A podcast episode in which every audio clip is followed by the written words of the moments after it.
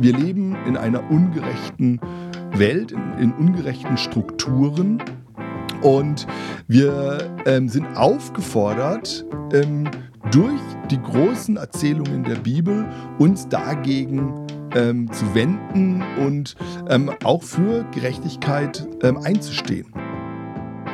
Es ist in der Bibel schon relativ Einzigartigkeit, so diese Parteilichkeit Gottes mhm. für die armen, geringen, Witwen, Waisen, Fremden.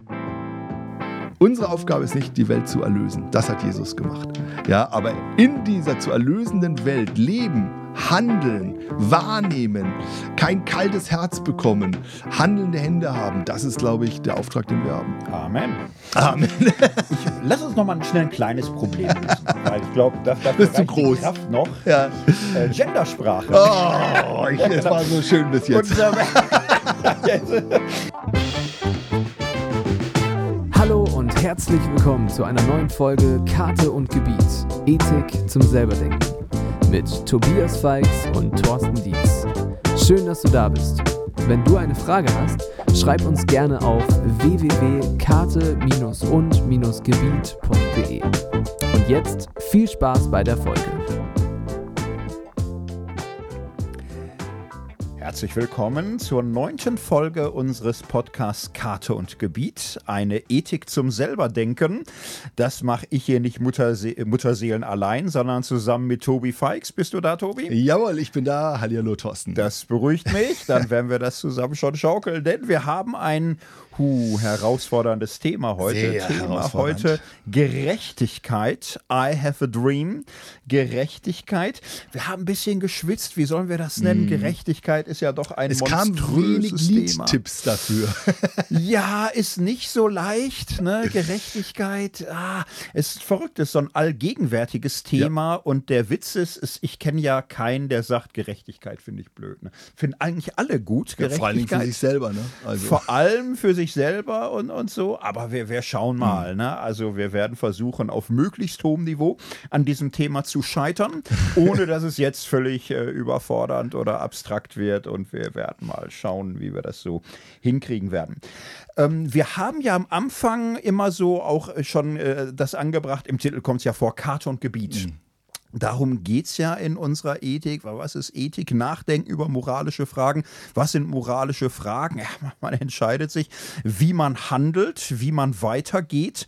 Das heißt, es, jede äh, Entscheidung ist letztlich Entscheidung für einen bestimmten Weg. Mhm. Und äh, dabei orientiert man sich, dabei nimmt man Maß. Und wir sind der Überzeugung, und jetzt kann man noch ehrlich gesagt sagen, alle sind der Überzeugung, Karte ist eine der Mega-Wegweiser. Wenn du dich nach dem Weg mhm. fragst, fragst, ach, guck, ob es ein gerechter Weg ist. Mhm. So, aber was heißt das bei moralischen Fragen? Ne? Was ist Gerechtigkeit?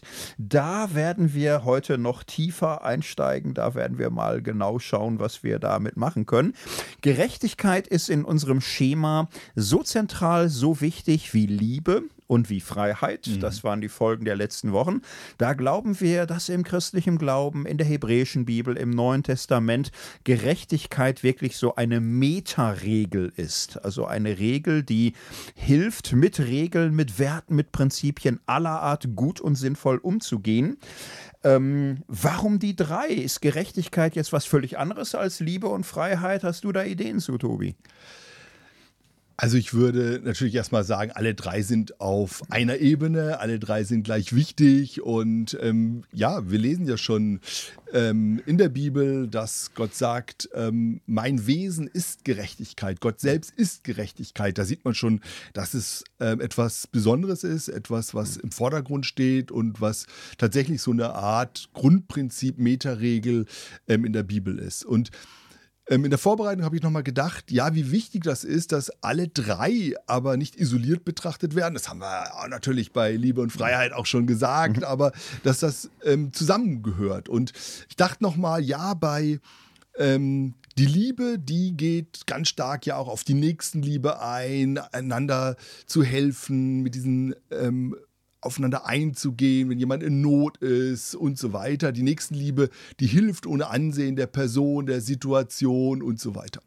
Gerechtigkeit ist eher dann schon daran anknüpfend, vielleicht strukturell gedachte Nächstenliebe. Mhm. Also es geht darum zu gucken in ähm, welchem Rahmen, in welcher Struktur ähm, leben wir? Inwieweit wird Gerechtigkeit wiederhergestellt? Ähm, wo gibt es vielleicht auch eine systematische Ungerechtigkeit, wo die äh, Nächstenliebe sozusagen immer wieder zwar helfen kann, aber wo man mal das System ändern muss? Mhm. Und das Ziel ähm, von dieser Systemänderung ist ja dann, dass Leute tatsächlich in eine Freiheit kommen, selbst zu entscheiden.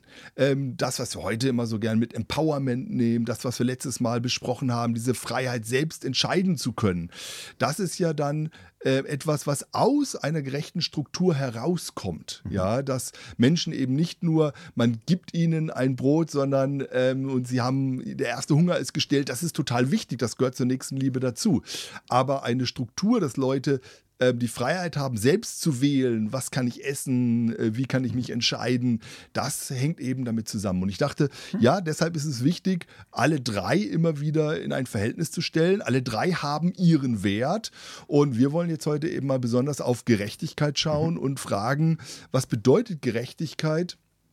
Ähm, von der Bibel her, aber auch, wie verstehen wir Gerechtigkeit? Wir versuchen ja auch immer so ein bisschen die Moderne und ähm, die Ausprägungen dort in Bezug zu stellen zu diesen biblischen Aussagen. Wo passt mhm. das? Ähm, wo ist das vielleicht auch manchmal schwierig? Das haben wir bei Freiheit ja auch ähm, schon gemerkt.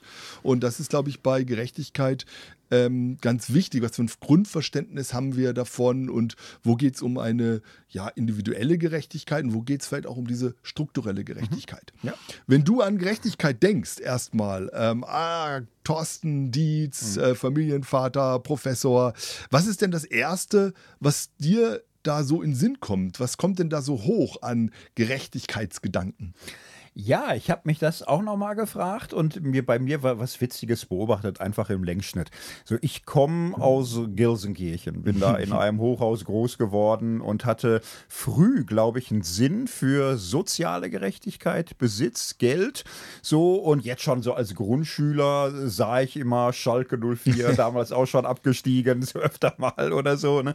Und äh, merkte, es ist alles nicht gerecht. Ne? Mhm. Manche haben Kohle, das ist Wahnsinn und so. Und hatte auch ungefähr ein Gefühl, die Welt ist nicht so ganz gerecht. Mhm. Hatte so einen Onkel, der sagte mir öfter mal, oder nicht öfter mal, irgendwann kannte ich den Witz sehr gut, aber am Anfang habe ich noch gelacht, sagte, Thorsten, hast du gehört, Geld wird bald abgeschafft. Ich gesagt, wie? Geld wird bald abgeschafft. Ja, echt wahr, Geld wird bald abgeschafft. Ja, wie kann das sein? Habe ich gesagt, ja, meiner. Er weiß auch nicht warum, aber er, er sieht es bei sich in der Straße jeden Tag. Die ersten haben schon keins mehr. So, und ah, da haben wir gelacht in Gelsenkirchen und ja, aber ein bisschen auch grimmig mm. gelacht, weil mm. die ersten hatten echt schon keinen mehr. Mm. Die mhm. waren schon Privatinsolvenz und so. Also, mm, es ist so, ich aus meiner Jugend kenne ich schon mhm.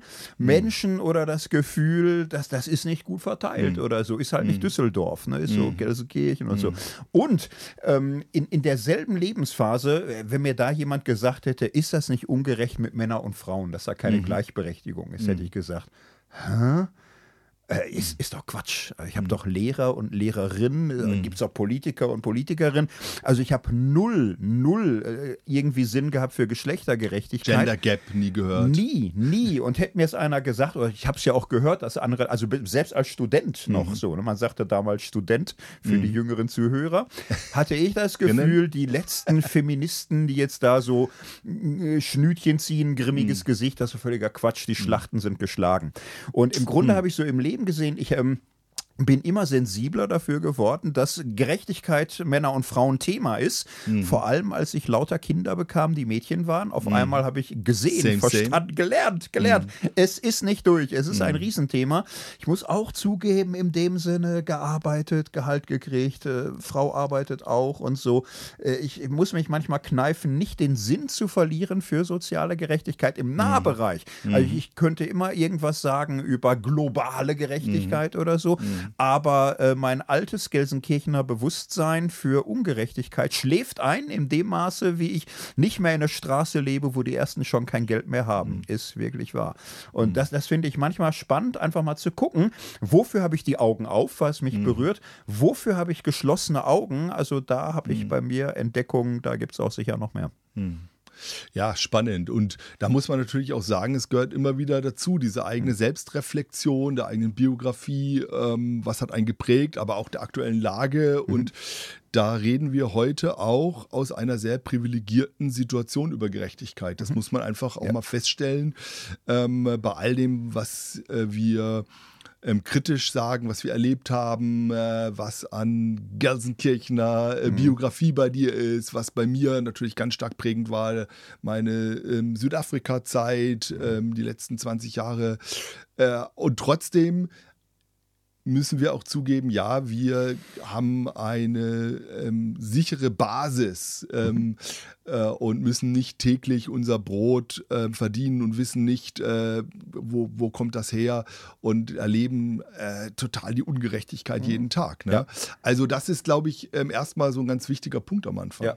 Aber ich kann mich schon noch ärgern, wenn ich irgendwo in der Zeitung lese, jetzt die Tage erst, irgendjemand, der, was weiß ich, Spitzensportler und sagt, um Geld mhm. ist es ihm nie gegangen. Mhm. Mhm. Und das finde mhm. ich so ein typischer Satz äh, von Leuten, die genug haben. Mhm. Wenn man genug mhm. hat, kann man sagen, um Geld ist es mir nie gegangen. Ja. So, ne? Aber wenn, da, wenn du gucken musst, äh, dass am Ende des Geldes nicht zu viele Tage ja. Monat übrig sind, ja. dann lebst du in einer anderen Welt. So, ne? Also ich finde, das ist so ein Privilegiensatz. So, Geld ist mir nicht so wichtig mhm. oder so. Ne? Da bin ich sehr misstrauisch. Da habe ich noch genug Erinnerung. Ja, da habe ich noch genug Erinnerung. Da stimmt was nicht mit Leuten, die so reden. Die wissen vielleicht auch ein bisschen zu wenig, was so los ist auf der Welt.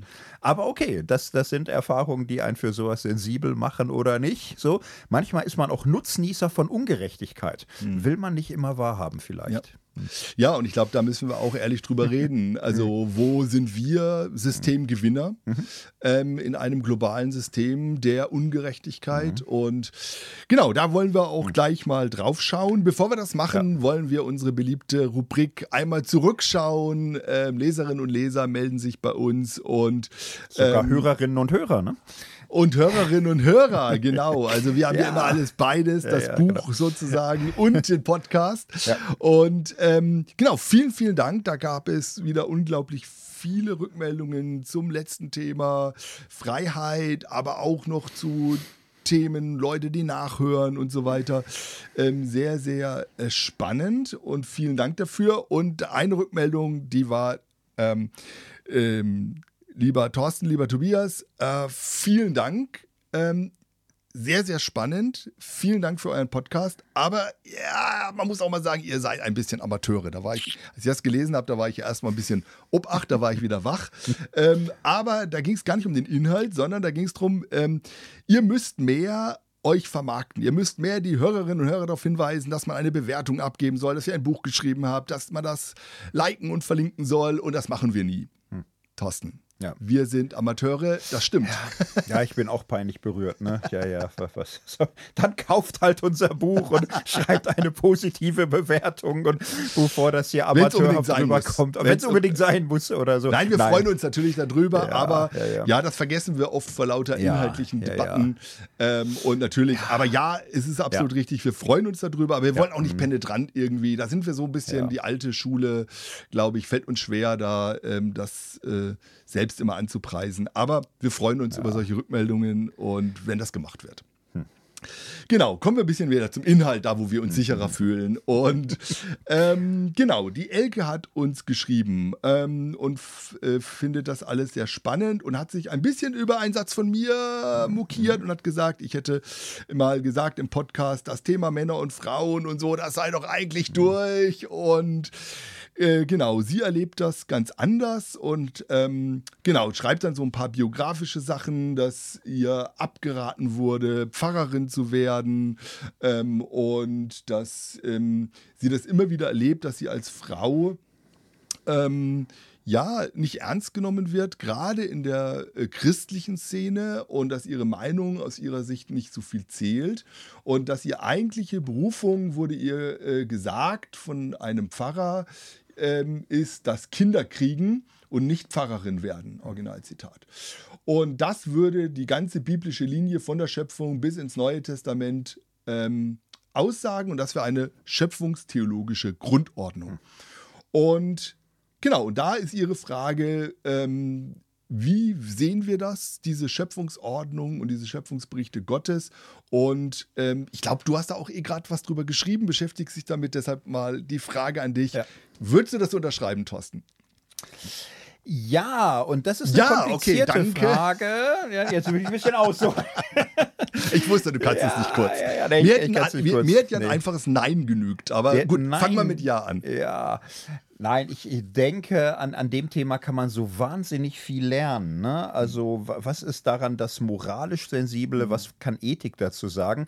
Man muss sich ja zunächst mal klar machen, das ist ähm, schlicht eine Frage der Wirklichkeitsauffassung. Mhm. Also, rein geschichtlich ist es so, ne, dass es äh, über lange, lange, lange Zeit die klare Denke gab, äh, Frauen sind für vieles nicht geeignet. Mhm. Sie sind von Natur aus schwächer, sie sind von Natur aus gefühliger, von Natur aus unvernünftiger, von Natur aus ähm, irgendwo zwischen Kind und Mann. Mhm. So, und es ist ihre Natur, dass sie nicht können. Und weil mhm. sie nicht können, ist es natürlich absurd zu sagen, äh, sie wollen aber. Ja, mhm. wenn sie wollen, sind sie schlecht erzogen mhm. einfach. Ne? Mhm. Also das ist dann so. Und das ist ähm, für, für, für, diese Geschichte, die so gedacht hat, und die fängt in der griechischen Philosophie an. Mhm. Aristoteles konnte sagen, die Frau ist ein verfehlter Mann. Derselbe Satz, der findet sich wieder in christlichen Dogmatiken des Hochmittelalters. Thomas ja. von Aquin sieht das eins zu eins so. Der übernimmt das von Aristoteles. Die Frau ist ein verfehlter Mann. Sie ist B-Ware. Sie ist der schwächere, dümmere, einfachere, schlichtere Mensch, gefühls- und triebbestimmt. Und der Mann hat Vernunft und äh, Verstand im Vollsinne. Naja, für, für die ist es ähm, die kognitive Landkarte. So ist die Wirklichkeit. Mhm. Und für sie ist moralisch Handeln, sich an der Wirklichkeit orientieren und das heißt natürlich die Unterlegenheit der Frau. So heißt, man muss sie beschützen, man muss mhm. sie irgendwie durchkriegen, weil sie ist ja fürs Kinderkriegen und Kinder aufziehen wichtig. Aber es gehört eben auch zur Ordnung, dass sie nicht mehr darf. Mhm. Das heißt, mit so Menschen würde man im Grunde streiten über die Wirklichkeit. Mhm. Das ist noch gar keine moralische Frage. Mhm. Man mhm. müsste sagen, diese Wirklichkeitsauffassung ist falsch. Das Weltbild, es ist eine mhm. Weltbildfrage. Mhm. So. Und das muss man aber erstmal klarkriegen. Wenn man denen sagt, das ist böse, so zu denken, ja, hilft nicht. Das, das ist dann eine Beleidigung, weil, weil mhm. wie böse ist doch so. Mhm. Es ist so, die Frau ist das Und nicht. man muss auch fairerweise sagen, es ist natürlich auch mhm. eine lange, lange Geschichte. Ja, ich habe hier zufällig ein Buch, was Philosophen über Frauen denken, mhm. sozusagen äh, von 500 vor Christus mhm. äh, bis ins äh, 19.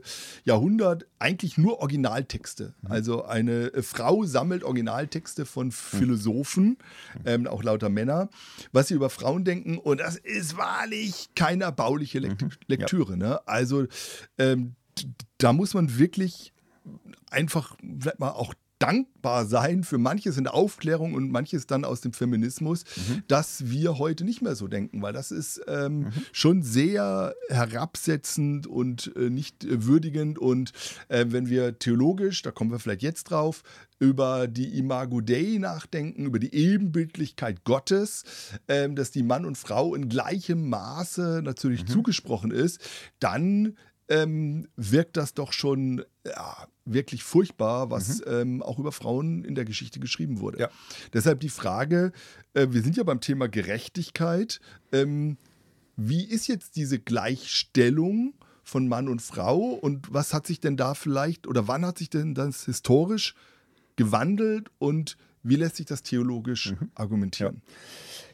Wir gehen ja von der Bibel aus und jetzt sehr kurz gefasst kann man sagen, man findet in der Bibel mit Leichtigkeit Dutzende Verse, wo du schon hast, der Mann das starke Geschlecht, die Frau das schwache Geschlecht, der Mann führt, die Frau folgt, der Mann befiehlt, die Frau gehorcht. Du hast dieses ober- und untergeordnet sein im Sinne eines Wert- und Machtgefälles. Mhm. Also schon auch Wertgefälle, ne? schon allein bei den Opferleistungen oder Ausgleichszahlungen oder auch beim Erben oder so, siehst du, die Frau ist weniger wert. Das wird immer Faktor 2 oder so abgezogen bei ihr in ganz vielen mhm. biblischen Texten. Mhm.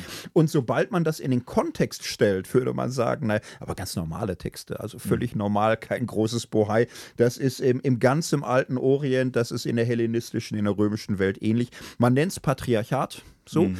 Und äh, das ist dann wieder sehr speziell. Man findet in der hebräischen Bibel wie im Neuen Testament Texte, wo Mann und Frau auf einer Ebene vor Gott stehen. In mhm. der Schöpfungsgeschichte mhm. Mann und Frau zum Bilde Gottes geschaffen. In der Prophetie der Geist Gottes wird ausgegossen über Männer und Frauen. Joel, Joel. 3. Mhm. Apostelgeschichte sagt Pfingsten ist das jetzt erfüllt. Alle gleich. Paulus sagt in Christus weder Jude noch Grieche, frei, Sklave, männlich, weiblich. So, und er bringt ja auch die sozialen Konflikte, wo er ja auf Gleichstellung dringt in der mhm. Gemeinde. So, mhm. ne? Da nennt er auch männlich und weiblich. Die Praxis Jesu ist auch so. Und diese Linie, das ist ja mhm. das in der Bibel, was eben nicht äh, das widerspiegelt, was die Kultur hat. Mhm. Und da ist unsere Hermeneutik. Wir ähm, sehen in der Bibel beides. Wir sehen Patriarchat mit klarer Abwertung der Frauen und wir sehen Gleichheit vor Gott. Mhm. Jetzt gibt es interessanterweise ja Genesis 3 in der Bibel eine Stelle wo es heißt, ähm, der Mann wird Herr sein der Frau und da zählt es zu den mhm. Fluchfolgen der Sünde. Mhm. So, es gibt bei Chrysostomos in der alten Kirche einen Text, da sagt Chrysostomos, die Sünde hat im Grunde einen dreifachen Riss in die Welt hineingebracht. Der Riss zwischen den Reichen und Armen, der mhm. Riss zwischen den Freien und Nichtfreien und der Riss zwischen den Männern und mhm. Frauen.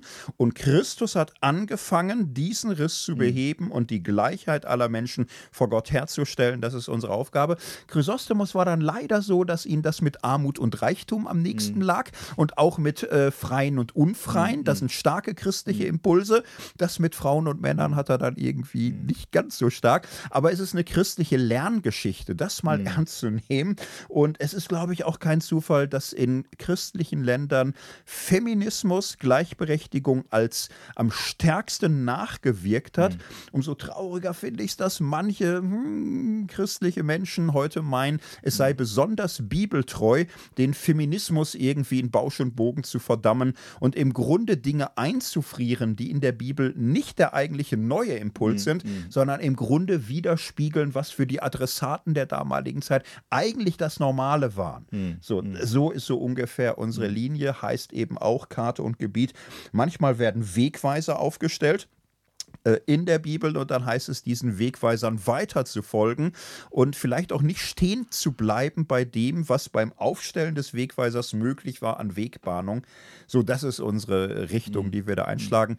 Klammer auf, wir machen ja noch einen ganzen nächsten Band der Ethik mit lauter Mann, Frau, Sex, Gender-Fragen. Ja.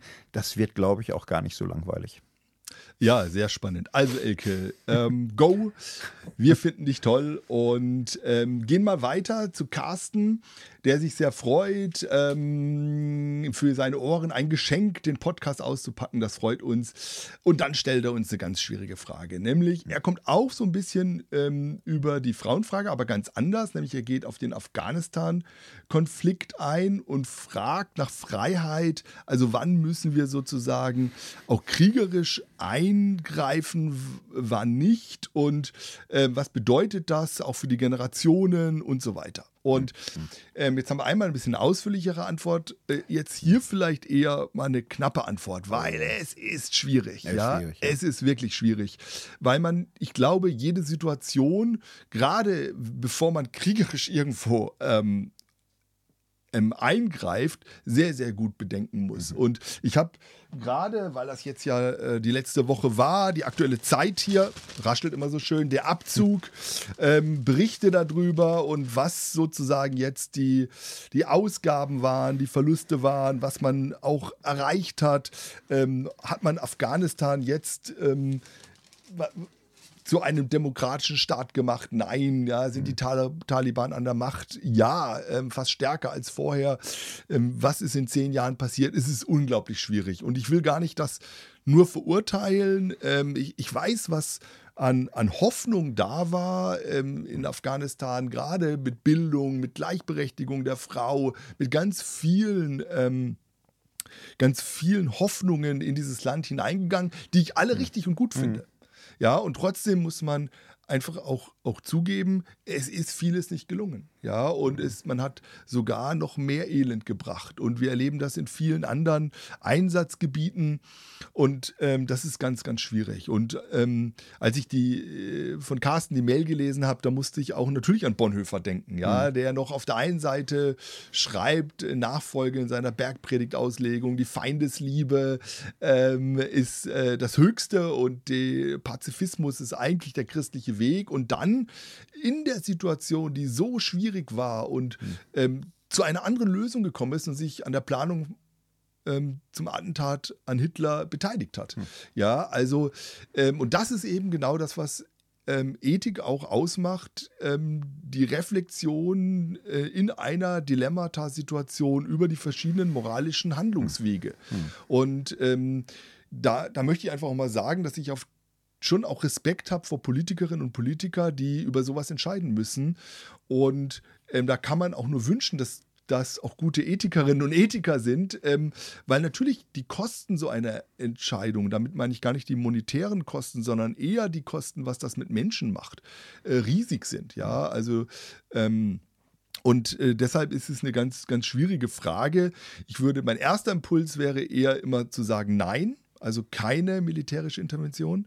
Und auf der anderen Seite, glaube ich, gibt es Situationen, wo so viel ähm, Elend bevorsteht, ja, und wir, wir haben das ja auch mit Ruanda noch vor Augen, wo dann die UN nicht eingegriffen hat und dann dieser Völkermord war und so weiter, wo es sozusagen eine Sünde ist, nicht einzugreifen, ja. Mhm. Und ähm, das ist natürlich hinterher immer leicht zu beurteilen und trotzdem finde ich, ja, da gilt es eben zu lernen. Mhm. Also das äh, mal dazu. Äh, wirklich schwere Frage, ja. ähm, mhm. Carsten. Ja. Ähm, Hast du noch irgendwas Kluges dazu ja, sagen? Wir haben ja äh, I Have a Dream, Gerechtigkeit heute von Martin Luther King, berühmte Rede, I Have a Dream. Gibt es ja dieses äh, viel zitierte Wort, was ja auch schon aufgreift aus der Geschichte. Der moralische Bogen des Universums ist lang, aber hm. am Ende neigt, neigt er sich zur Gerechtigkeit. Ja. Das ist ein sehr weises Wort, denn die einen sagen, ja, was heißt neigt sich zur Gerechtigkeit? Nicht von allein. Hm. Muss man schon mitbiegen. Hm. Naja, Afghanistan ist so ein Beispiel Beispiel nicht der Versuch, Gerechtigkeit zu erzwingen, dass da Gleichberechtigung und alle Kulturen gleich und Religionsfreiheit und Demokratie, also der Versuch in Afghanistan irgendetwas zu erzwingen, Boah, die letzten über 40 Jahren sind mhm. doch eine Unglücksgeschichte einzigartiger Art. Das, das, ist schon katastrophal. So, und aber daraus kann man jetzt auch nicht schlussfolgern. Nie, nie darf man ja. irgendwo. Also, das ist, ist, so einer der Kriege, wo ich mit am meisten Verständnis hatte, dass mhm. es auch nicht anders geht am Anfang. Mhm. Und das aber klar zu kriegen, nicht? Wie weit muss man der Gerechtigkeit auf Erden nachhelfen und wie weit einfach akzeptieren, dass Gerechtigkeit und Einsicht in das Gute wachsen müssen. Und da ist, glaube ich, die christliche Einsicht auch nötig. Wir leben in Verhältnissen, die wir niemals perfektionieren werden. Wir werden hier keine völlige Gerechtigkeit herstellen. Das ist am Ende Gottes Sache, so würde ich dieses Wort lesen. Aber äh, das darf uns nicht entlasten, zu tun, was möglich ist für die Gerechtigkeit, im Wissen es nicht erzwingen zu können. Afghanistan ist da leider eine bittere Illustration für. Ja, und da könnte man sicherlich noch manches anfügen. Mhm. Ähm, genau, aber mal so weit, Carsten. Wir bleiben da dran. Spannendes Thema. Eine letzte Mail ähm, zum Thema der letzten zwei Folgen Freiheit und Liebe. Und zwar von Anselm, der schreibt, wir hören eurem Podcast immer als Hauskreis. Auch eine tolle Gelegenheit, sind 10, 15 Leute und sind so Teil eurer Lernreise und finden das ganz spannend. Und wir ähm, würden gerne fragen, was ihr denn noch mal denkt zu dem Argument und Kriterium von Paulus, wo er über Freiheit schreibt im ersten Korintherbrief, Beispiel Götzenopferfleisch essen. Und man soll aus Liebe Rücksicht nehmen auf den Schwächeren, damit man da keinen Anstoß verurteilt. Also in dem Beispiel, man soll sozusagen, die Starken sollen, auch wenn sie mit, ohne schlechtes Gewissen Götzenopferfleisch essen, darauf verzichten. Wenn es jemand gibt, der ein schlechtes Gewissen hat und dem es sozusagen zur Sünde ähm, verführt. Und das ist das Beispiel. Wie gehen wir heute mit dieser Freiheit-Liebe-Schere um? wenn Leute zum Beispiel sagen, zwei Menschen in einer Liebeserklärung sind, ähm, aber jetzt äh, vieles noch unklar ist, in Einzelfragen sind nicht verheiratet, äh, leben zusammen, äh, wie sollen die zum Beispiel in der Mitarbeit da Wie soll damit umgegangen werden in der Gemeinde? Wer ist da stark und schwach? Und sind die Schwachen immer die, die weniger frei sind? Ähm, könnt ihr uns helfen, diese Gedanken zu sortieren? Thorsten, kannst du? Wir haben in unserem Buch dazu ja ein kleines Kapitelchen geschrieben. Es sind ja paulinische Dinge. Ja, und der Witz ist, ähm, wenn man solche Fragen ein für alle Mal zu klären sucht, mhm. hat man Paulus schon falsch verstanden. Das ist ja der Witz dabei, dass äh, es, Situationen gibt, da kannst du eine Regel aufstellen und du kannst aber auch mit der Regel die Menschen unglücklich machen und die Gemeinde spalten. Mhm. Und die Regel mag gestimmt haben. Mhm. Es bringt aber nichts, weil die Menschen sind verschieden. Die Menschen haben verschiedene Herausforderungen. Herausforderungen, haben verschiedenen Grad der Einsicht und du kannst für manche Menschen letztlich immer oder du, musst eigentlich immer um eine doppelte Einsicht werben. Auf der einen Seite Freiheit schützen, Freiheit äh, wahrnehmen, Freiheit verantwortlich leben, aber äh, Freiheit ist nie Freiheit, wenn sie immer nur die egoistische Freiheit der Einzelnen ist. Du musst mhm. auch die Verantwortung für die anderen mit übernehmen. Mhm. Du musst zum Beispiel auch überlegen, das, was für dich geht, was für dich okay ist, was für euch irgendwie auch sinnvoll und fruchtbar ist, kann für andere abschreckend, abstoßend, verwirrend, verstörend oder sonst wie sein. Und das zu balancieren, mhm. ist immer eine Aufgabe. Da gibt es keine allgemeine Lösung, da gibt es nur eine konkrete konkrete Lösung und die kann man nur im Gespräch miteinander rausfinden. Und es ist aber darum, glaube ich, so wichtig, nicht mit einer Regel in der Hand alle Fragen klären zu wollen. Das wird nie mhm. ganz funktionieren. Mhm. Ja, mir fällt da ähm, ein, was Bonhoeffer da mal geschrieben hat, das Bessere dem weniger Guten vorzuziehen, weil das absolut hm. Gute hm. gerade das Böse umso mehr hervorrufen kann, hm. ist oft die notwendige Selbstbeschneidung des verantwortlichen Handelns und des Handelnden. Und ich finde, das passt da ganz gut dazu, ja. Also ich habe so meine ähm, absolute Moralvorstellung, das absolut Gute, so hm. muss es sein, aber in einer Gemeinschaft kann das absolut Gute tatsächlich, selbst wenn es ähm, aus meiner Sicht 100% richtig ist und die Karte und die Wahrheit, kann sozusagen eine Gemeinschaft vielleicht sogar kaputt machen und mhm. zerstören. Und hier tatsächlich, wie ähm, Paulus das sagt, miteinander ins Gespräch kommen ähm, und ähm, auch überhaupt mal zu gucken, ähm, sind, sind die Schwachen überhaupt schwach und die Starken stark und wie sind denn die Rollen verteilt? Mhm. Und äh, das Schwache kann ja auch ausgenutzt werden, sozusagen. Ähm, wer mhm. hat mal jemand, äh, kleine Anekdote am Rande, ähm, ich hatte früher, kann man sich nicht mehr vorstellen, lange Haare. Und äh, dann hat mir jemand genau das vorgelesen, hat gesagt, mhm. ja, ich wäre der Starke mit den langen Haaren, er wäre der äh, Schwache mit den kurzen Haaren und ähm, ich soll doch ähm, auf ihn Rücksicht nehmen, deshalb meine Haare abschneiden. Also da merkt man, man kann sowas auch instrumentalisieren mhm. und das ist auch ein bisschen witzig und lustig ja. und äh, fand die Person aber übrigens nicht ähm, und das war auch irgendwie äh, egal. Ähm, witzige Geschichte, aber ich glaube, das zeigt so ein bisschen, dass es auch um eine Haltung geht. Hm. Ja, dass es um mehr geht als um ähm, Recht haben, das absolut Gute durchbringen, sondern äh, mit einer Haltung den anderen verstehen mhm. ähm, und mit dieser Haltung versuchen, Lösungen ähm, zu finden. Also, das äh, für euren Hauskreis könnt ihr ja mal weiter diskutieren. Und wir wollen ja fragen, was ist Gerechtigkeit? Was ist mhm. gerecht? Und wollen jetzt erstmal einen kurzen Einblick geben, so äh, biblisch-theologisch, was ist Gerechtigkeit und dann auf aktuelle Themen kommen mhm. und miteinander ins Gespräch kommen, ähm, was sind heute für Gerechtigkeitsdebatten und vielleicht auch so ein bisschen auf die Frage, wie kommunizieren wir gerecht, wie leben wir gerecht, ähm, das Gender-Sternchen als Gerechtigkeitsanstoß. Mhm. Also da wollen wir jetzt ein bisschen hin und ähm, fang doch mal an, Thorsten, gib uns mal so einen kurzen Blick hinein. Was sind denn die Grundlagen ähm, für dieses ja, schillernde Wort Gerechtigkeit. Ja, ein ganz kleines Einmaleins Gerechtigkeit. Wie gesagt, es gibt ein Buch zum Podcast, 50 Seiten. Das kann man jetzt nicht alles aufdröseln. Aber in fünf Minuten kann man ein bisschen was sagen. Ne? Also, jetzt könnte man sich ja ganz einfach machen und sagen, Gerechtigkeit ist Gleichheit. Gerechtigkeit ist Gleichheit herzustellen. So, und das ja ganz gut, ne? Da ist man schon weit. Und jetzt kennen hoffentlich viele so das Bild: drei Menschen, ein großer, ein mittlerer, ein ein kleiner, stehen Fußballstadion irgendwie an so einem Zaun. So, ne? Und mhm. dann hat man drei Bierkisten und jetzt könnte man die verteilen. Und dann sieht man auf diesem Bild häufig, naja, jeder kriegt eine Bierkiste und stehen da drauf. Der große und der mittlere sehen gut, der kleine sieht immer noch nicht. So, ne? Und dann gibt es das andere Bild, da sieht man, der kleinste kriegt zwei Bierkisten, der mittelgroße kriegt eine Kiste, der große mhm. kriegt keine Kiste. Und auf einmal sehen alle drei rüber. Und jeder hat intuitiv das Gefühl, das zweite Bild, das ist das Gute. Mhm. Weil jetzt sehen sehen alle drei. Aber eigentlich ist es ein witziges Bild, weil jetzt könnte man sagen, ja, aber Moment, normal ist doch, drei Menschen, drei Kisten, jeder kriegt eine Kiste. Mm, mm. So, also das erste Bild ist doch sehr gerecht, ne? jedem gleich viel geben. Mm, mm, das zweite Bild hm, hat irgendwie einen anderen Fokus. Es geht auch um Gleichheit. Es geht nicht um Gleichheit, was die kriegen, sondern es geht um Gleichheit des Ergebnisses. So, und das ist ein Thema, das ist in der Philosophiegeschichte immer Leuten aufgefallen. Und hier ist Aristoteles ein kluger Kopf. Wir haben den vorhin leicht gedisst wegen seinem Frauenbild.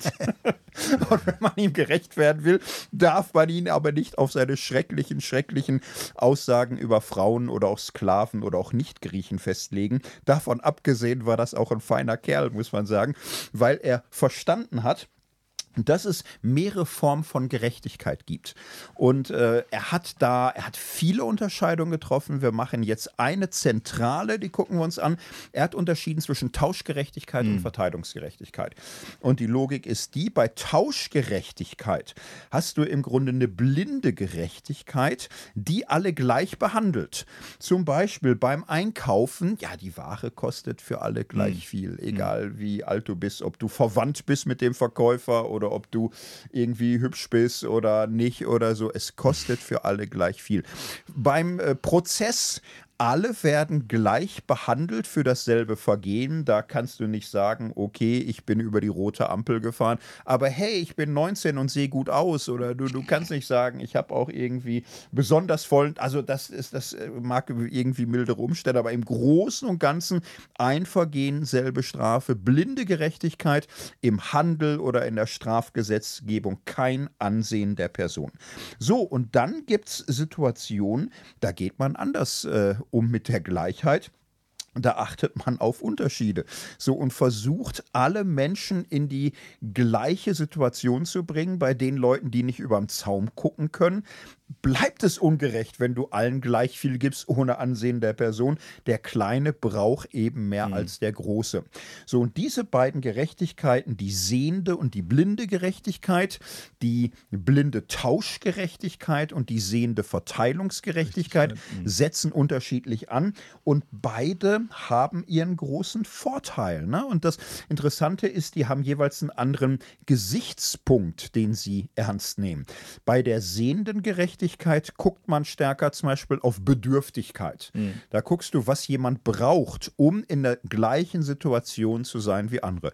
Und da gibt es Menschen zum Beispiel, da weiß man, die brauchen einen Blindenhund. Hm. So, es wäre völlig absurd zu sagen, ich will auch einen blinden Hund oder so. Wenn du nicht blind bist, brauchst du, seid doch, sei doch dankbar und so. Also, das ist sehende Gerechtigkeit, die behandelt Menschen unterschiedlich um der Gleichheit willen. So, manchmal behandelt man Menschen aber eben auch gleich, trotz aller Unterschiede, um diese Unterschiede nicht sich fortsetzen zu lassen als immer neue Ungerechtigkeiten. Aristoteles hat dafür Begriffe gemacht, in der Bibel finden wir das. In der Bibel mhm. ist das im Grunde da. In der Bibel haben wir ständig zum Beispiel im Handel gleiches Gewicht, gleiche Waage, so oder vor Gericht kein Ansehen der mhm. Person. Mhm. Ganz egal, ob es ein Hochgestellter oder Tiefgestellter ist. Also wird ganz stark darauf geachtet, äh, richten ohne Ansehen der Person. Da wird der Häuptlingssohn nicht besser mhm. behandelt als irgendwie einer von außen oder so. Und in der Bibel gibt es dann aber auch sehr stark Gerechtigkeit heißt, sich kümmern um die Witwen und Waisen, um die, die es besonders nötig haben. Äh, dann gibt es Sonderregeln für den Fremden, dann gibt es Sonderregeln für die Sklaven, so dass die, die zu kurz kommen, dass die wahrgenommen werden und äh, Gott hört das Schreien der Unterdrückten, hört das Schreien der Armen und das ist seine Gerechtigkeit. Mhm. Und äh, manchmal ist Gott parteiisch, So und will, dass wir parteiisch sind für die, die in Not sind. Und manchmal fordert Gott radikale Unparteilichkeit, äh, wo es eben schlicht darum geht, alle Menschen als gleich zu respektieren, mhm. sie gleich in Verantwortung zu nehmen. Und ähm, das ist etwas, äh, das, das kann man, glaube ich, verstehen. Ich würde sagen, mhm. eine gute Schule leistet das spätestens in der Oberstufe, dass man tief drin hat. Damit umzugehen, ist ein Riesending. Mhm. Unser Steuersystem ist eine äh, hochkomplexe Kiste, denn, naja, manche Steuern, Mehrwertsteuer, sind für alle gleich. Andere Steuern, Einkommensteuern, werden äh, mhm. geschichtet je nach Verdienst. Und das ist eine Riesenwissenschaft. Wo behandeln wir Menschen proportional nach Verdienst und Einkommen? Wo setzen wir auf eben wirklich Gleichheit, die Berechenbarkeit mhm. macht? Das ist kompliziert, kompliziert, mhm. kompliziert. In der Bibel haben wir jetzt noch was Besonderes. Also im Grunde könnte man mhm. sagen, Bibel hat die Weisheit, die Aristoteles auch hat und so. Was in der Bibel aber darüber hinaus einzigartig ist, es ist in der Bibel schon relativ Einzigartigkeit, so diese Parteilichkeit Gottes mhm. für die armen, geringen, Witwen, Waisen, Fremden. Das ist schon weit mehr als üblich im Orient, aber auch jetzt nicht, also barmherzig sind auch wirklich mhm. andere Religionen oder so. Was es in der Bibel gibt, ist diese rettende Gerechtigkeit. Christus ist uns zur Gerechtigkeit gemacht. Und der Witz ist, diese Rechtfertigung ist ja sehr ungerecht, denn mhm. es ist Rechtfertigung des Gottlosen, es ist Rechtfertigung des Sünders Sünders. Christus ist für uns gestorben, dass wir gerettet werden können für viele oder sehr viele Sünden, für große oder schrecklich große Sünden. Diese Gnade Gottes ist eigentlich, ja eigentlich jetzt ungerecht, nach mhm. aristotelischer, nach jeder aristotelischen Lesart ist die Gnade Gottes ungerecht. Mhm. Witzigerweise nennt Paulus das Gottes Gerechtigkeit, Gottes rettende Gerechtigkeit. Mhm. Und ähm, das ist das große Vorzeichen Vorzeichen vor der Klammer im christlichen Menschenbild, dass Gott radikal Ja zu uns sagt, dass seine Liebe die zurechtbringende Gerechtigkeit für uns alle ist. Und ähm, das ist das, was Transformation bei uns auch meint. Mm, mm. Rechtfertigung des Gottlosen, Rechtfertigung des Sünders auch als Zurechtbringung, damit aber auch als Befähigung, selbst gerecht zu leben, aus diesem Vorzeichen der Gnade, des Geschenks, dass Gott uns rechtfertigt und dann zu schauen, wie man für gerechte Verhältnisse sorgt. Naja, und das in dem ganzen Spektrum. Manchmal eben wirklich mit dieser, ich sag mal, kalten Gerechtigkeit ohne Ansehen der Person, die unsere Freiheit respektiert. Manchmal mit dieser warmen, sehenden Gerechtigkeit, die voller Barmherzigkeit ist, die denen aufhilft, die unter ungerechten Verhältnissen leidet. Und das alles aber mit dieser universalen Gerechtigkeit für alle Perspektive. Das war jetzt die ultra-Kurzversion unseres Buchkapitels. Ja.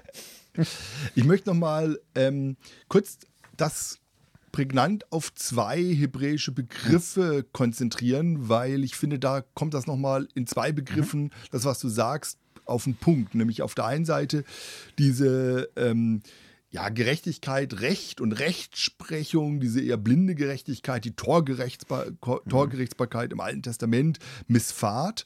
Und das andere, ZK, diese eher wiederherstellende Gerechtigkeit, die das ähm, Unrecht sieht und Beziehungen auch relational wiederherstellen will. Und zwar ähm, vom Einzelnen ähm, zu Gott, zu sich selbst, aber eben dann auch zum Nächsten, bis hin zur Wiederherstellung ähm, der Natur. Mhm. Ja, also ähm, sehr, sehr spannend, in, sozusagen in alle Dimensionen der Schöpfung. Mhm. Ähm, und das ist ja so ein bisschen auch die große Geschichte, das große Narrativ ähm, der Bibel.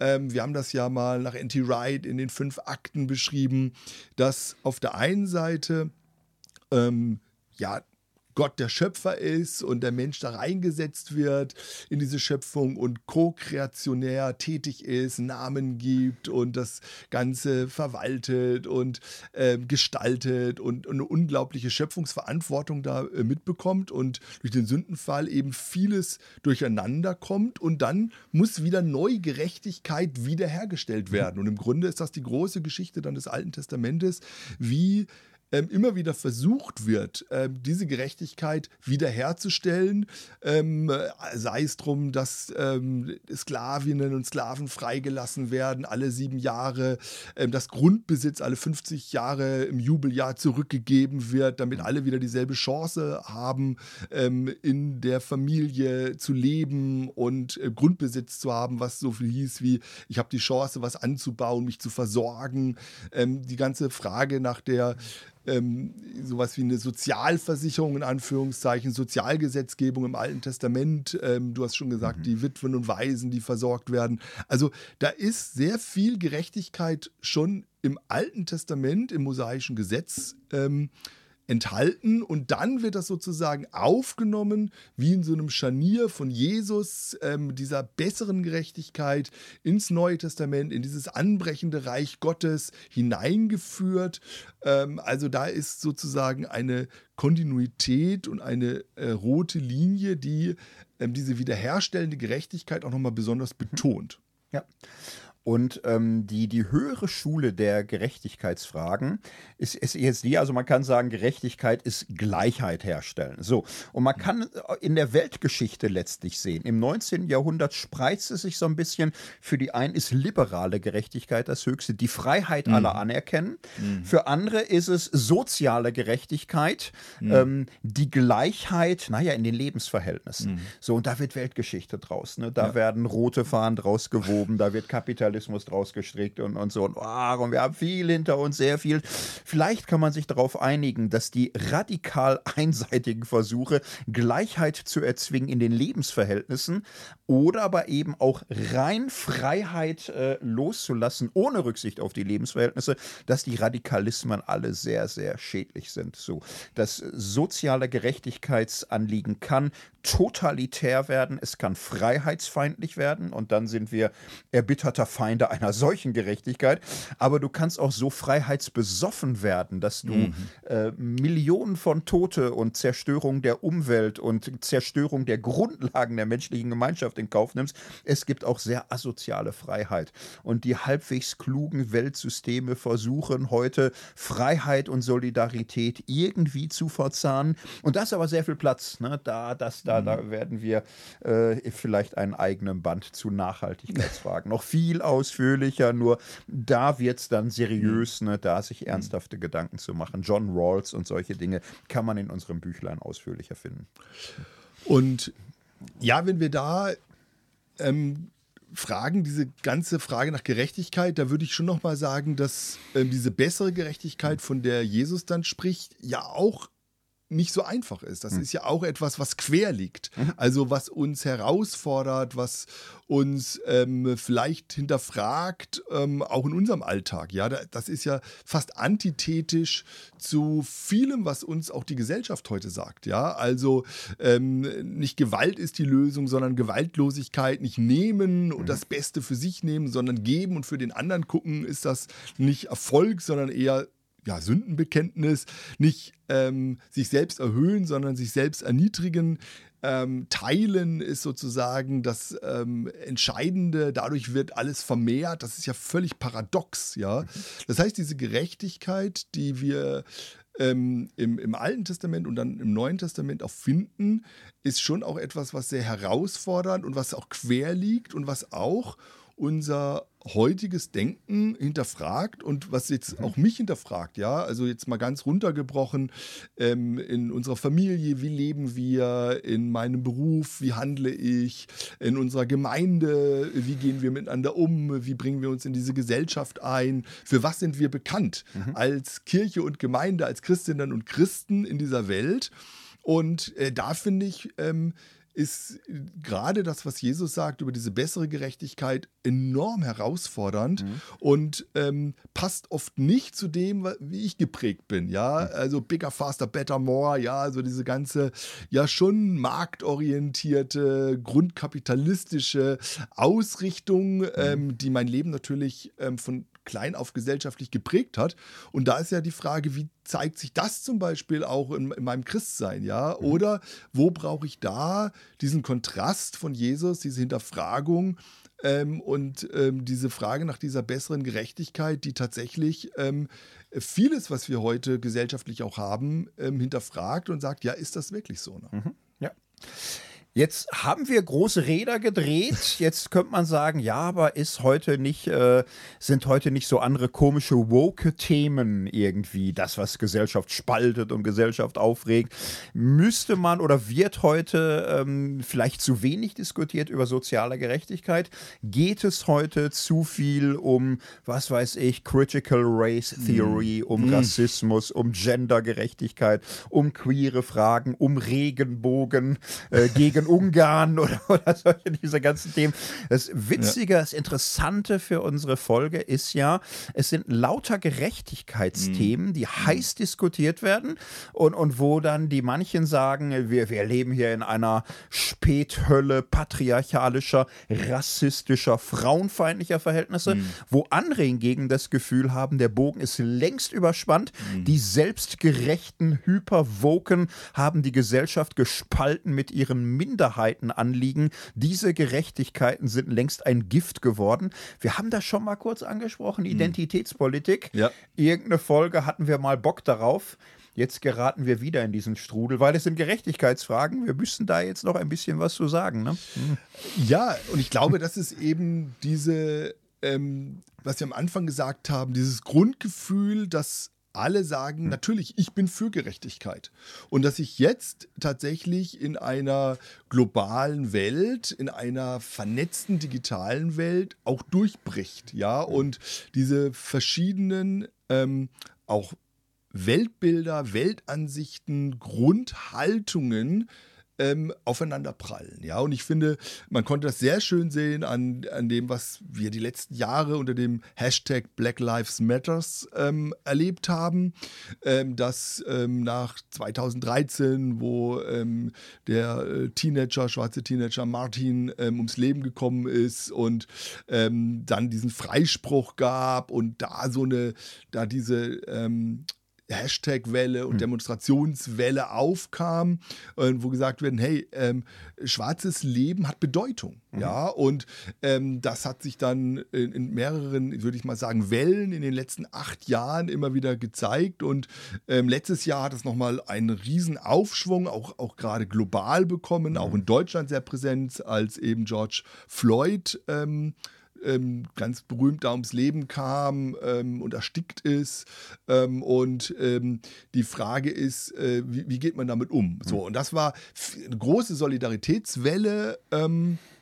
Aber es gab dann auch eine sozusagen Gegen, wie das so immer so ist, eine mhm. Gegen-Hashtag-Attacke, All Lives Matters. Ähm, mhm. Und ähm, haben besonders, ich sage jetzt mal vorsichtig, wenn ich äh, eher, eher konservativere Menschen haben gesagt, ja, aber das ist doch falsch, auch christlich, ähm, haben sich einige ähm, eingemischt mhm. und haben gesagt, ja, also äh, äh, Black Lives Matters, das ist ja falsch. Ähm, alles Leben zählt, vor Gott und vor Jesus zählt doch alles gleich. Mhm. Ja, also äh, wie, wie könnt ihr hier einen Unterschied machen? Ja. Und ähm, das fand ich schon sehr, sehr interessant. Und mhm. ähm, ich, ich muss auch sagen, ich, also es hat mich schon geärgert. Also ich mhm. muss das jetzt ja aber zugeben, es hat mhm. mich schon geärgert, es hat mich auch wütend gemacht, weil ich dachte, weil hier, glaube ich, etwas ähm, hineininterpretiert wird, was einfach ähm, aus meiner Sicht gar nicht die Intention war. Ja, also mhm. es ging gar nicht darum zu sagen, only Black Lives Matters. Ja, also nur mhm. das äh, schwarze Leben zählt und ähm, es werden andere äh, äh sozusagen äh, degradiert. Nein, darum ging es nicht. Es geht darum mhm. zu sehen, ähm, wenn es eine ähm, sozusagen eine Not da ist, wie wird darauf reagiert. Ja, und mhm. ähm, es geht um äh, sozusagen um ein offensichtliches Problem, ja, mit den mehreren ähm, ähm, Toten und, und ähm, den ganzen Diskriminierungsgeschichten und rassistischen Geschichten, die natürlich dann in Amerika besonders stark sind ähm, und nochmal anders als, als bei uns in Deutschland, aber auch bei uns in Deutschland, wo ein ähm, wo es oft eher so ein latenter Rassismus ist, wo man dann eben sagt, ah, man darf bestimmte Worte nicht mehr sagen, das ist doch diskriminierend, ja, und dann läuft mhm. man durch die Straßen, ich darf nicht mehr sagen, was ich will, ja, und so mhm. weiter. Ähm, und das, ähm, und, und da, glaube ich, ähm, kann natürlich was brechen, ja, aber ich glaube, dass das äh, wichtig ist, dass man schon guckt, was ist nur Vogue und was ist nur jetzt im Trend und wo macht man einfach mit und macht sein Facebook-Profil ähm, bunt oder was auch immer oder schwarz ähm, mhm. und wo geht es wirklich hier um tiefgreifende Gerechtigkeitsfragen. Mhm. Und da würde ich nochmal sagen, bei Black Lives Matters ist das so. Da geht es um tiefgreifende Gerechtigkeitsfragen und da geht es auch nicht um eine ähm, Frage, äh, ist Gott da neutral? Ja, also es geht um die Frage sozusagen, wie du das jetzt gesagt hast, der blinden Gerechtigkeit, ähm, sondern es geht um eine sehende Gerechtigkeit, eine Gerechtigkeit, die hinsieht. Und es geht gerade so ein bisschen, äh, habe ich das so mitbekommen, dass so manche Influencerinnen ähm, da sagen, ja, aber Jesus war nicht politisch und der ist immer neutral und es geht nur darum, dass ähm, der Einzelne gerettet wird und alles andere spielt doch in der Bibel keine Rolle und überhaupt. Und da würde ich sagen, ich liebe die Bibel und würde sagen, doch, es spielt eine Rolle. Ja, es ist total wichtig. Gott ist eben nicht nur der blinde, unparteiische Gott, sondern Gott hat sich immer eingesetzt für die, die ungerecht behandelt werden. Gott hat sich immer eingesetzt für die Witwen und Waisen, für die, die übersehen werden. Ja, seine erste Vorstellung, wie Gott, die erste Selbstvorstellung Gottes in der Bibel ist, Exodus, ja, äh, wo Gott sich Mose vorstellt. Und was sagt er? Ich habe das Klagen der Israeliten gehört. Ja, so stellt Gott sich vor, ja, und ich kann es nicht, ich höre es und ich greife ein, ja, und, ähm, und so zieht sich das durch die ganze Bibel, ja, und ähm, deshalb würde ich sagen, ja, wenn Ungerechtigkeit herrscht, auch gegen bestimmte Gruppen, ähm, dann müssen wir uns natürlich fragen, auch als Christinnen und Christen, wer hört das Schreien? Und ähm, was bedeutet das? Und wo ist hier Ungerechtigkeit? Und wie kann Gerechtigkeit wiederhergestellt werden? Und äh, deshalb glaube ich schon, ähm, dass Glaube ähm, immer auch privat und persönlich ist, aber nie, ähm, nee, so geht's. Glaube ist immer persönlich, aber nie privat, immer mhm. öffentlich. Ja, also, äh, weil Glaube, wir können gar nicht anders als öffentlich glauben. Wir, äh, wenn wir das aufhören, wenn wir sagen, Glaube ist unpolitisch, ja, wo kommen wir denn dahin? Ja, mhm. ähm, da können wir die ganze Frage nach Religionsfreiheit reinbringen. Ähm, da können wir die ganze Frage natürlich auch ähm, reinbringen. Was dürfen wir äh, in unserem, wie dürfen wir uns ähm, unseren Glauben leben in unseren Kirchen, Gemeinden, äh, wie können wir Verkündigung sehen und so weiter. Also natürlich ist Glaube immer auch ein mhm. öffentlicher Akt. Und das halte ich für enorm wichtig. Und ähm, das jetzt äh, sozusagen zu begraben unter einem individualistisch persönlichen Glaubensbekenntnis, ja, muss ich sagen, halte ich sogar für gefährlich. Ja, ja es ist ähm, so Ah, es ist, eigentlich ist es nicht kompliziert, aber so herausfordernd. Also für mich war Black Lives Matter schon noch eine Herausforderung, ähm, den Gedanken zuzulassen, müsste ich mich selbst nochmal anders kritisch in Frage stellen. Ich würde jetzt schon sagen, ich war jetzt so, seit ich einigermaßen nachdenke über die Welt, äh, äh, gegen Rassismus und, mhm. und war für diese Anliegen und fand das ganz wichtig. Und habe irgendwie es geschafft, mich so auf so eine Art Seite der Guten einzurichten. Ich bin gegen Rassismus, ich bin mhm. gegen Nationalismus, ich bin gegen Kolonialismus, finde ich alles ganz falsch und so. Aber mal die ganz schlichte Frage, nicht? Also, wie nah sind mir nicht weiße Stimmen? Was weiß ich denn über äh, Schwarze? Was, was weiß ich über Lebensverhältnisse? Was weiß ich über Schicksale? Oft nicht viel.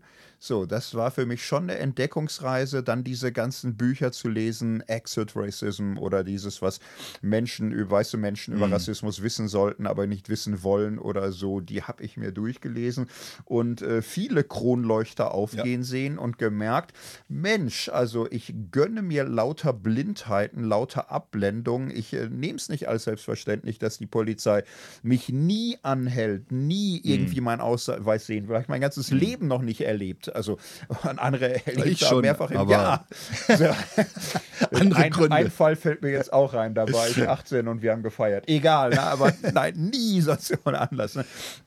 Und ähm, es, es, ich fand sehr ähm, treffend so dieses äh, Bild vom Happy Land, in dem man Mhm. lebt. Happy Ja. Land, wo man sagt, wir sind ja alle gleich, wir sind ja alle frei, es ist alles gut. Aus Exit Resin- genau, genau. Das ist diese schöne Illusion, die Ja. man als Weiße sehr gut kriegen kann, als Männer noch besser kriegen, Mhm. dieses Happy Land, dass man sagt, Gleichheit ist ja schon Gleichberechtigkeit, ist ja ein, ein freies Land, kann Mhm. ja jeder, sind alle Chancen da, haben ja alle mal arm angefangen oder so. Aber Happy sorry, da Land- muss ich, aber ja. das ist aber auch zutiefst doch wieder so kapitalistisch, ja? Ja, ja. Alle können es schaffen, du Ja. musst dich nur anstrengen, der amerikanische Traum vom Tellerwäscher zur Millionärin und so weiter, aber das steckt doch da wieder drin. Das ist doch Ja, klar. genau nicht diese bessere Gerechtigkeit, Ja. die Jesus fordert, ja? Ja. Also, das ist doch äh, also auch theologisch gesehen äh, völlig verrückt. Ja, und da würde ich eben sagen, also diese Einsicht auch Critical Race Theory, und da will ich mich jetzt nicht auf einen ganzen Komplex verpflichten und nicht auf den Dozenten XY oder so, sondern auf die Basisthese, es geht um strukturelle Sachen. Ja. Es geht um strukturelle Dinge, gerade in Nordamerika, Verteilung von Besitz, von Land, von Eigentum, von, mit den indigenen Ureinwohnern angefangen, mit den Schwarzen. Es ist eine unfassbare Ungerechtigkeit geschichtlich gewachsen. Es ist Ja. eine unfassbare Ungerechtigkeit durch Kolonialpolitik gewachsen. Und die Ja. Art und Weise, wie wir Deutschen nichts wissen wollen von Kaiser Wilhelm Land Papua-Neuguinea, Mhm, Deutsch-Südwestafrika, Deutsch-Ostafrika oder so, nichts wissen wollen, mit den Hereros sagen, Hä? Ah, doch, so, also, also wa- was wir an Verdrängung uns da einfach gönnen, weil wir es können. So, Mhm. das, das ist schon der Wahnsinn. Und das ist strukturell. Es ist strukturell, weil es in unserem Bildungskanon nicht vorkommt. Es wird in der Schule. In unserer gelesen. Theologie auch mal selbstkritisch, In der ja. Theologie also die nicht vor, Äh, ja. sonst oft verteidigte historisch-kritische Methode, ja. Ja. Auch in dieser Zeit des Kolonialismus äh, Ja.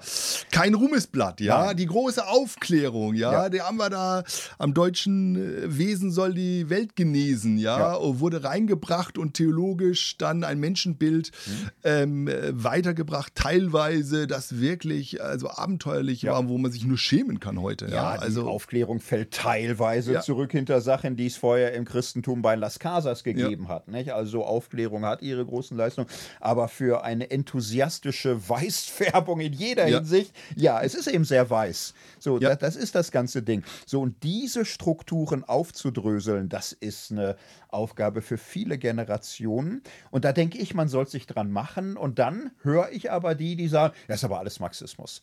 Das ist alles totalitär. Jetzt, jetzt werde ich da. Und, und irgendein amerikanischer Bundesstaat hat doch jetzt da ein Gesetz. Es soll auf keinen Fall in der Schule etwas gesagt werden, bei dem sich weiße Kinder ungemütlich fühlen könnte und bei dem sie das Gefühl kriegen könnten, schuldig zu sein. Und das ist diese, das ist dieser westliche weiße Individualismus, so wo man individualistisch denkt und das für normal hält oder sogar biblisch denkt. Witzigerweise ist es nicht biblisch. Also in der hebräischen Bibel ist es überhaupt nicht das Ding. In der hebräischen Bibel bist du Mensch in der Gemeinschaft, im Ja, Volk, in der in der Gesellschaft. Gemeinschaft, ja. Im Neuen Testament auch nicht. Da denken viele, das Neue Testament ist individualistisch. Hm, es ist die Gemeinde. Es ist immer die Gemeinde. Und die Gemeinde hat eine besondere Rolle gegenüber dem Staat. Darum ist es individualistischer Hm. Als die hebräische Bibel. Aber der Ideal Individualismus, dem der christliche Glaube als Erlösungslehre zugespitzt wird, das ist, ja, man hat es in der Reformation, hat man es in Ansätzen, es wird immer stärker im Pietismus, im Evangelikalismus, das ist nicht so bibeltreu, wie viele denken. Das Strukturelle an der Gerechtigkeit, die, die, das ganze alttestamentliche Gesetz ist voller Strukturgesetzgebung, weil es um die Gemeinschaftsstrukturen geht, in denen wir leben. Und das wieder zu entdecken und nicht in diese liberale, individualistische Illusion zu verfallen, Gerechtigkeit ist das private Handeln des Einzelnen.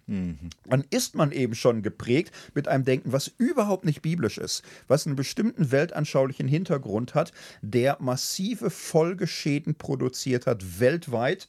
Da muss dran gearbeitet werden. Leider ist das alles so furchtbar kompliziert. Das würde ich dazu geben. Jetzt mach mal strukturell globale Gerechtigkeit. Da, das ist alles wahnsinnig eine Baustelle.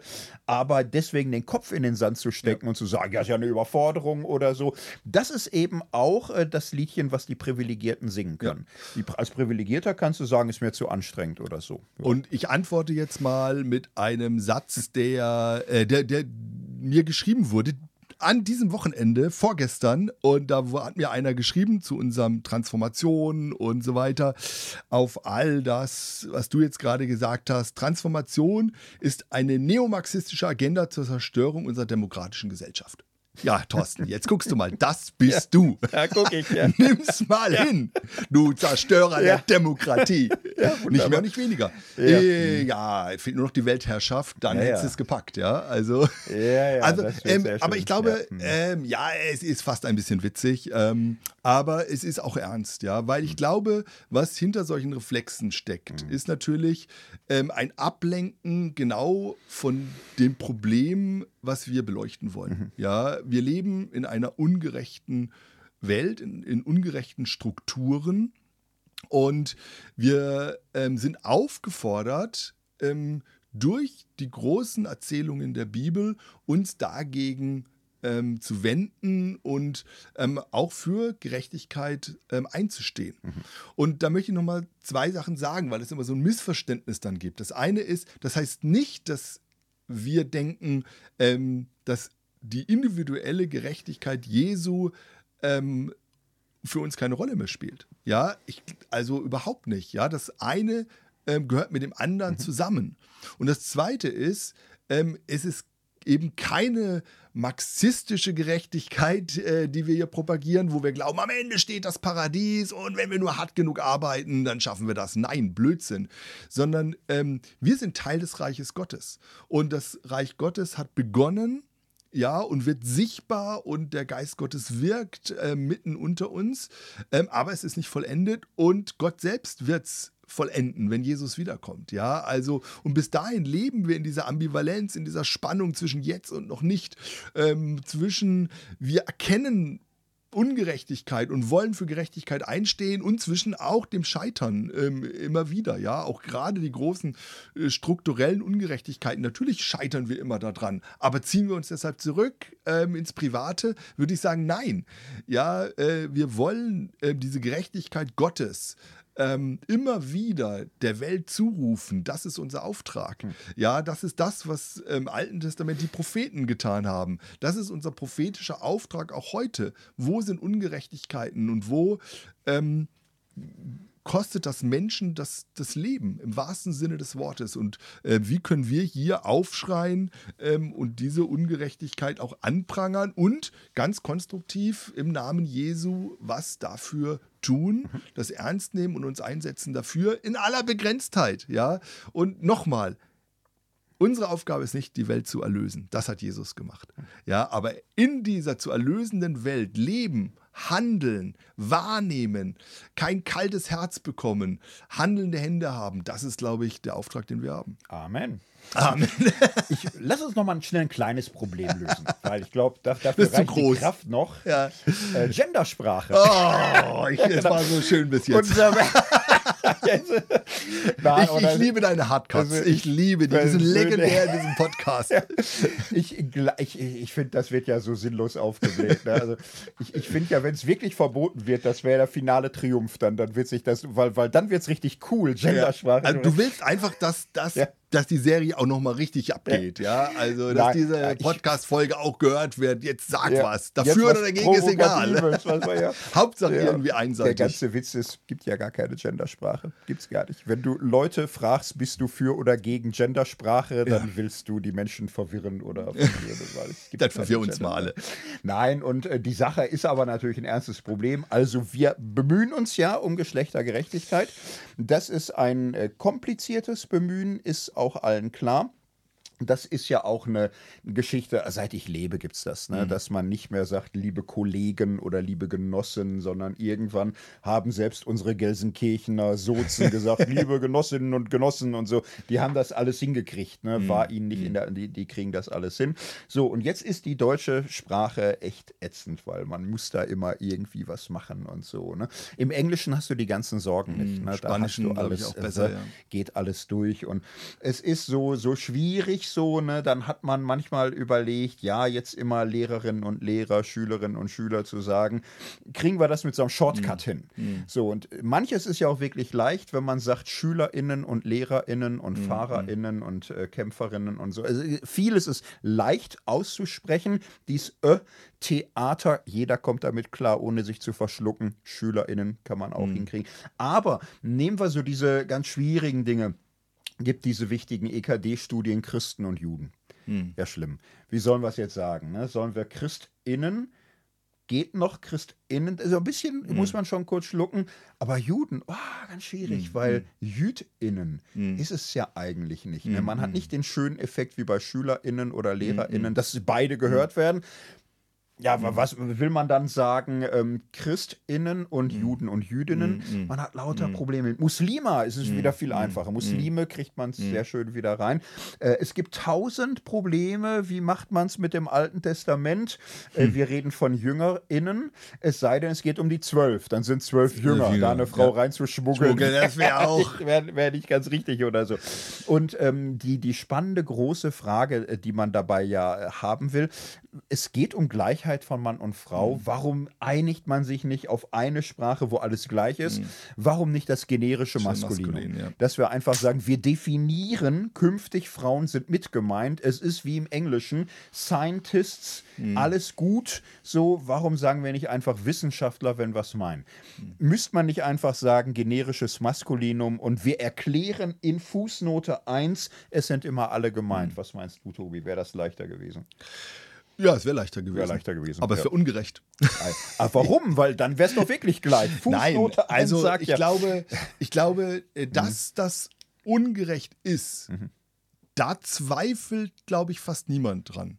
Ja, also Ein paar das kenne ich, aber. Ja, okay, also aber, du kennst auch immer die verrücktesten Leute. Ja. Äh, äh, äh, ich glaube, ähm, die Frage ist sozusagen, was ist meine Priorität? Mhm. Ja, also habe ich jetzt hier, sage ich, nein, es muss ähm, um eine einfache, klar erklärbare Sprache äh, gehen. Also das ist ja auch ein Argument, das man zumindest hören muss, zu sagen, ähm, man darf Sprache auch nicht zu kompliziert machen, weil dann werden bestimmte auch äh, Gruppen in der Gesellschaft vielleicht sogar wieder abgehängt, wenn es mhm. zu kompliziert ist. Also man muss ähm, äh, da schon irgendwie genau hinschauen. Ähm, und das ist auch so, es wird komplizierter. Und trotzdem, glaube ich, brauchen wir mehr Gerechtigkeit, weil natürlich ähm, Sprache Wirklichkeit prägt. Das ist jetzt auch nichts Neues, das haben wir auch schon mal gesagt. Das ist in zig wissenschaftlichen Studien auch. Ähm, ähm, nachgewiesen worden, äh, dass das, was in unseren Köpfen entsteht, wenn wir das Männliche nennen, auch das Männliche ist. Mhm. Ja, und eben nicht dann ähm, äh, zwei sozusagen weiblich und männlich mhm. äh, im Kopf entsteht, sondern wenn wir von äh, Schreinern reden, dann äh, ist eben der Schreiner ein mhm. Mann in unserem Kopf und nicht eine Schreinerin und ein Schreiner ja. und so mhm. weiter. Das heißt, da wird schon etwas ähm, äh, sag ich mal, äh, produziert, was äh, dann eine Auswirkung hat auf Gerechtigkeitsfragen. Mhm. Ja. Und da gehört jetzt für mich noch dazu, das, was wir am Anfang gesagt haben, es gibt eben eine lange Geschichte der Ungerechtigkeit, wenn es um Männer und Frauen geht.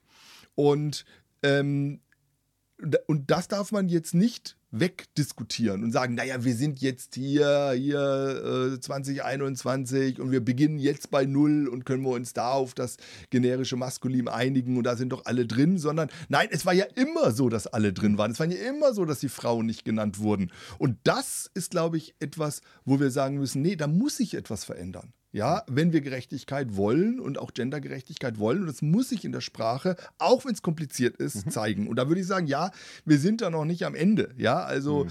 äh, wir probieren es jetzt zum Beispiel mit Doppelpunkt äh, bei uns im mhm. Buch, ja, weil wir hier in Marburg das für die Leute, die ähm, blind sind und sich das anhören lassen, ähm, äh, die Maschinen das besser lesen können und so weiter. Die verstehen Sternchen nicht so gut. Also da sind wir, glaube ich, auch noch nicht am Weisheit letzter Schluss sozusagen, aber wir sind mittendrin mhm. und ich finde es gut, dass wir ähm, das nicht ideologisieren auf der einen oder anderen Seite, sondern auch ähm, ehrlich darüber ringen, was ist denn gut. Mhm. Und ähm, ich habe mal ein kleines Experiment gemacht. Ähm, ich habe ähm, jahrelang Homiletik unterrichtet, also äh, die Predigtlehre. Und ähm, da geht es natürlich besonders auch um Sprache, um Ansprache und so weiter. Und ähm, wir hatten vorher in einem anderen Zusammenhang eine große Diskussion mit den Studenten und dann wurde eben gesagt, ja, also ähm, wir einigen uns, das ist jetzt ein paar Jahre her, darauf, wir reden eben nur die Männer an und die Frauen sind immer mit äh, gemeint. Das macht sonst die Vorlesungen zu kompliziert und so weiter. Und da habe ich gesagt, okay, ähm, wenn ihr das zu kompliziert findet, ähm, dachte ich mir, mache ich das. Und habe in meiner Vorlesung konsequent nur die Frauen angesprochen. Was ich auch logisch fand, weil in dem Kurs zwei Drittel Frauen, ein Drittel Männer sind. Wenn es Ungerechtigkeiten gibt, dann für die möglichst wenigen. Und ich habe das gemacht und es war ein Sturm der Entrüstung. Also, äh, die jungen Männer, Studenten kamen auf mich zu, haben sich beschwert, sie kommen nicht vor, sie können nichts lernen, ich wäre ungerecht, die ganze Palette. Ich habe natürlich das Spiel weitergezogen, sage ja, das ziehe ich durch. Haben die einen Brief an die Leitung geschrieben. Ja, also es war wirklich. Und ich dachte, ja. Und dann habe ich, hab ich das gesagt ähm, und dann haben wir darüber geredet. Sage ich, ja, wenn es euch so geht, warum denkt ihr, dass es Frauen nicht so geht? Ja, also spürt ihr das bisschen, diese Ungerechtigkeit. Und, äh, und so weiter. Ich habe mal ein Buch geschrieben, wo ich nur Frauen angesprochen habe. Ich habe x Briefe bekommen, Mails bekommen, Anrufe bekommen, nur von Männern, die gesagt haben, ich komme in diesem Buch nicht vor. Ja, also das ist, also ich glaube, es hat schon was mit Gendergerechtigkeit zu tun und auch was mit dieser Geschichte, was uns prägt. Und ich glaube, deshalb ist es wichtig, dass wir über gendergerechte Sprache nachdenken, auch wenn es noch nicht perfekt ist. Ja, und auch wenn ich manchmal unzufrieden bin und auch wenn ich es kompliziert finde und auch wenn ich ehrlich gesagt manchmal selbst dran scheitere. Ja. ja, und ich glaube, man muss sich hier auch ans Lernen gewöhnen, weil Sprache verändert sich immer. Es wird nie eine völlig perfekte Sprache geben, dafür ist Ja. die nicht geeignet. Mir ist mal wieder was Witziges aufgefallen. So, manche sagen ja, die Sprache wird kaputt gemacht und die schöne deutsche Sprache und so. Und ich finde es so witzig, dass alle gut klarkommen, wenn von Männern und Frauen die Rede ist. Und eigentlich ist ja total hässlich. Ist ja auch falsch. Es ist falsch, von Männern und Frauen zu reden. Und das ist auch ganz leicht zu beweisen, weil, also Bibel 1912, Männer und Weiber. Und das ist richtig. Das ist das Natürliche und Richtige. Warum? weil es heißt ja auch männlich-weiblich. Männlich-weiblich ist das Pendant gewesen für Mann und Weib. Das ist die Gegenüberstellung. Frau ist nicht das Pendant für Mann, sondern für Herr. Und man sieht es in der Sprache. Man sagt Herr Müller und Frau Müller. So, und das, was wir reden, es ist falsch. Es ist wieder natürlich. Es ist hässlich. Es ist kompliziert, weil man umschalten muss. Adjektiv männlich-weiblich, äh, Substantiv Mann-Frau, Anrede Herr, äh, falsch, äh, Blödsinn. Und der Witz ist, die meisten merken es erst, wenn man es ihm erklärt und denken, aha, mhm, komisch. Ja, weil irgendwann so allgemein das Gefühl Weib, weiblich war, bisschen zu auf die Weiber, zu herabsetzend so. Und irgendwann haben es alle geschafft zu lernen, Mann und Frau. Und es tut nicht mehr weh. Es tut kein bisschen geht mehr gut. weh. Man gewöhnt sich. Das Lernen ist anstrengend, Können ist leicht. Man vergisst, wenn man Dinge gelernt hat, sogar den Umstellungsschmerz. So, und niemand will ja irgendwem im fortgeschrittenen Alter jetzt noch äh, irgend äh, diesen Theaterumlaut bei. Mag doch jeder so sprechen, wie er will und kann. Wir verstehen das alles gut. Ich verstehe jede Sprache einigermaßen äh, wirklich noch sehr, sehr flüssig. Es wird auch so bleiben. Nur gesamtgesellschaftlich Lernschritte zu gehen, ähm, damit sichtbarer wird. Wir haben mit Frauen und Männern zu tun, mit Männern und Frauen. So, es geht hier um Sichtbarkeit. Ja, Es ist hier diese andere Gerechtigkeit, also diese Verteilungsgerechtigkeit, die sehende Gerechtigkeit, wo Frauen über Generationen hinweg unsichtbar gemacht worden sind. Und dafür wach zu werden und einfach sichtbar zu machen, was ist, so damit wir die Welt, wie sie ist, abbilden und nicht eine männlich zentrierte, dominierte Welt in der Sprache immer wieder äh, reduplizieren und äh, damit im Grunde eine Schieflage reinbringen, die unserem heutigen Leben nicht mehr gerecht wird. Darum geht's. Da probieren wir, ob es der Doppelpunkt wird, ob es der Stern wird, ob es Unterstrich oder ob wir irgendwann so gerechte Verhältnisse haben, dass wir dann alle nochmal gemeinsam das generische Maskulinum erfinden, kann uns Oder das ja so reiten. Femininum. Oder das, ja, das mag irgendwer überlegen. Wir wollen lieber zu denen gehören, die probieren, die experimentieren, die sich korrigieren lassen, die da auf der Suche sind. Und mit klein bisschen Mühe kann man das, glaube ich, auch hinkriegen. ja, und ich finde, es ist eben auch ein Zeichen für ein ähm, Streben nach dieser besseren Gerechtigkeit. Ja. ja, und es ist ein, ein Streben, heißt eben nicht, es ist schon alles perfekt, ja, es ist schon alles gut, sondern wir sind auf diesem Weg und das ist ein Zeichen dafür. Ähm, äh, und ja, ich glaube, wir könnten gut schließen mit Paulus. Ja, ähm, da ist nicht mehr Mann und Frau. Ähm, das ist das Ziel zu leben, diese völlige Gerechtigkeit auch zwischen den Geschlechtern. Und ähm, eigentlich sollten wir besonders als Christinnen und Christen und in unseren Kirchen und Gemeinden das einüben und einander sehen und diese sehende Gerechtigkeit auch an den Geschlechtern ähm, leben und einüben und da barmherzig mit uns sein und Gerechtigkeit leben. So machen wir es. Bis zur nächsten, letzten, zehnten Folge. Oh, schon die letzte Folge. 14 Tage. Ah Ja, man weiß ja nie, ne? Man weiß es nie, kommt ne? eine letzte Folge. Es kommt die eine letzte aller- weiß Folge. man ja nie. Ob's die ne? allerletzte Weiß ist, weiß man nicht. Also es kommt jetzt erstmal eine letzte Folge. Und ne? was kommt da? Noch kann man darauf Einfluss nehmen. Ne? man Einfluss also, nehmen, okay. Noch kann man uns Dinge schreiben. Wer weiß, irgendwas wird schon kommen. Ne? Ja. Oh, warten wir es ab. Wunderbar. Dann bin ich selbst gespannt und freue mich. Dankeschön. Bis in 14 Tagen. Ciao. Ciao.